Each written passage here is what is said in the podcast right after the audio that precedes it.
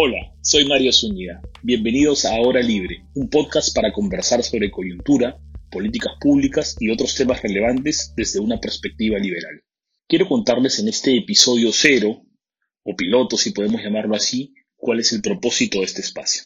Antes de eso, quiero agradecer al equipo del Comité de Lectura por permitirme opinar desde esta plataforma. Gracias a Augusto Tausen y a Vania García en particular por animarnos a mandarnos con este podcast o quizás puedo llamarla también audiocolumna, porque por lo menos por ahora vamos a compartir cada dos semanas algunas reflexiones más bien cortas. Aprovecho también para disculparme con mis amigos Alonso Burmendi y Carlos Zúñiga, porque sé que están escuchando esto y que les estoy activando el top al publicar un podcast que se llama Hora Libre y no dura literalmente una hora. La idea es que este sea un espacio de difusión de ideas liberales, pero también de diálogo y aprendizaje. Pueden ubicarme en Twitter como arroba mzunigap y déjenme por ahí algunas críticas o comentarios a lo que ahora escuchamos para que en sus siguientes episodios pueda contestarles o, o quizá explicar algo de manera más clara. Y así iniciamos una conversación, un diálogo. Podemos ir afinando poco a poco nuestros puntos de vista o incluso, ¿por qué no?, corregirlos. ¿De qué queremos conversar en este espacio?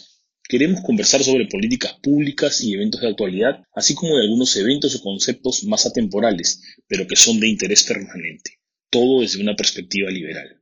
Podemos conversar, por ejemplo, sobre la desigualdad, la informalidad, sobre la libertad de expresión o sobre una propuesta regulatoria, que creo que en los próximos años se nos vienen varias. También es mi idea conversar, eh, quizá al final de cada episodio podemos hacer algunos bonus tracks, entre comillas, ¿no? sobre algunos conceptos o ideas que, al ser utilizados de forma distinta, desde perspectivas ideológicas encontradas, generan que cualquier posible diálogo sea infructuoso. No podemos entendernos ni llegar a consensos si estamos hablando idiomas distintos. Eh, en un programa muy cercano se me ocurre, podría discutir el concepto de privilegio, por ejemplo. Es una palabra muy usada en el lenguaje más progre, pero también tiene un sentido en un lenguaje liberal clásico. Y he visto en redes a personas discutir sobre privilegios y sin darse cuenta cada uno usaba en su mensaje una acepción distinta del término, pero claramente no se daban cuenta. Así, por supuesto, teníamos más disonancia que armonía en ese diálogo. ¿De dónde surge la idea del blog? Hace algunos años, también en medio de una elección bastante polarizada y polarizante, escribí un post en mi blog en contra de lo que llamé un liberalismo brutal. En la campaña de ese entonces, al igual que ahora, mucha de la polarización se ha centrado en la superioridad de la economía de mercado sobre el socialismo o el comunismo, y en esa disputa también proliferaron las descalificaciones. Gente de ambos bandos, entre comillas, ha caído en ese lamentable juego. A mí me preocupaba en particular que varios autodenominados liberales lo hayan hecho, mostrando escasa o nula empatía por quienes reclaman una mayor intervención del Estado en la economía, o incluso por quienes reclamaban simplemente más Estado en funciones que un marco de pensamiento liberal reconoce. Se ha llegado a tildar a los votantes de izquierda de ignorantes, de querer un puestito en el gobierno, de vagos, de antisistema y hasta de terrucos. Algo parecido lamentablemente está pasando en esta elección. Y aunque yo creo firmemente en la superioridad de la economía y mercado sobre el socialismo como sistema de asignación de recursos, creo también que el liberalismo tendrá siempre una gran desventaja, sobre todo en un país como el nuestro, si no es empático. Y ojo, en otras tiendas uno encuentra un poco más de empatía generalmente. El liberalismo, además, parte de atrás si no es humilde, si no es permeable a la evidencia y si no está dispuesto a arribar a soluciones de compromiso. Explico un poco más cada uno de estos puntos.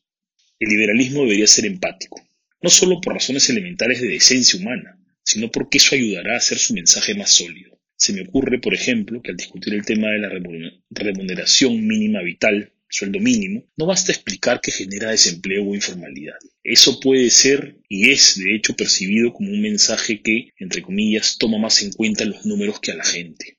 Hay que explicar que, por ejemplo, si se está en contra o se pide cautela regular el sueldo mínimo, es porque precisamente afecta a los más pobres, cerrándoles la puerta del mercado laboral. Los liberales debemos dejar claro que nos importa el otro. Tenemos que entender que el que espera beneficiarse de un sueldo mínimo no es un vago que quiere ganar más sin trabajar. Es una persona que necesita ganar más y que probablemente ya trabaja duro para ganar lo que gana, pero que muchas veces no ha tenido las herramientas para ser más productivo. Es común, por ejemplo, entre los liberales centrar mucho el debate en la regulación económica o en la crítica a las prohibiciones.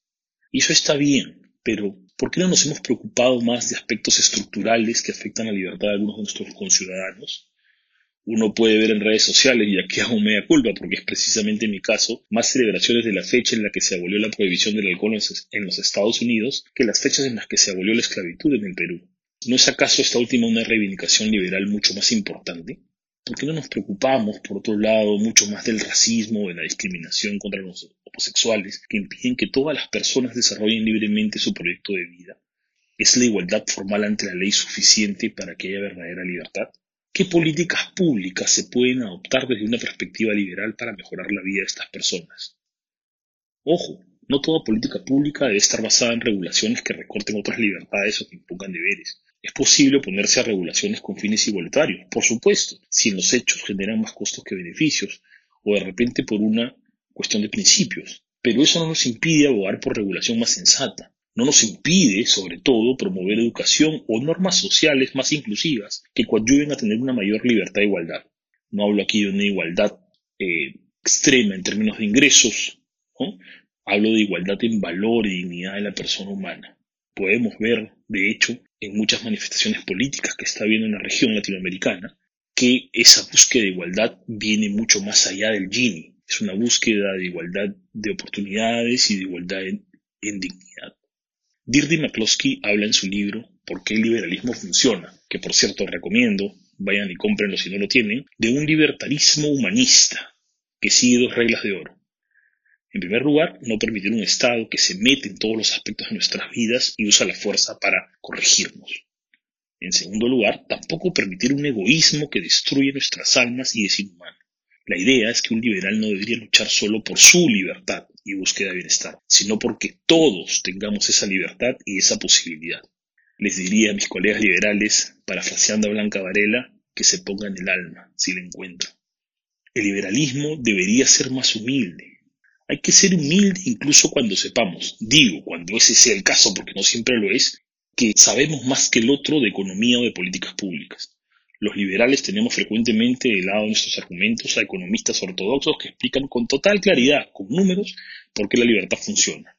Y eso está muy bien, pero eso no nos debe llevar a la arrogancia de despreciar el conocimiento, las experiencias o incluso las motivaciones del otro para pensar lo que piensa. No olvidemos que uno de los argumentos para apostar por un sistema de libre intercambio tiene que ver precisamente con nuestra ignorancia sobre las necesidades y preferencias subjetivas del individuo. Esta actitud humilde, además, facilita un diálogo más horizontal con aquellos a quienes buscamos convencer. Es también entonces estratégicamente más sensato. El liberalismo debe ser sensible a la evidencia. En muchos casos la evidencia nos puede ayudar a comprobar que determinada intervención funciona contra nuestras inclusiones o premisas liberales. En ese caso debemos saber adaptar nuestras premisas. Recuerdo mucho una clase que tuve en la Universidad de Chicago del marco de un curso para profesores de análisis económico del derecho con Omri Ben Shahar. Allí, en la cuna del análisis económico más ortodoxo, donde se suele ser muy escéptico de las intervenciones regulatorias en mercados competitivos, Ben Shahar nos contó cómo una regulación que eliminaba el cobro de ciertas comisiones en tarjetas de crédito había funcionado. La premisa usual es que en mercados competitivos la provisión de determinadas comisiones, a falta de una regulación de precios explícita, iba a significar que los proveedores trasladen el costo del concepto prohibido al precio final del producto perjudicando así a los consumidores.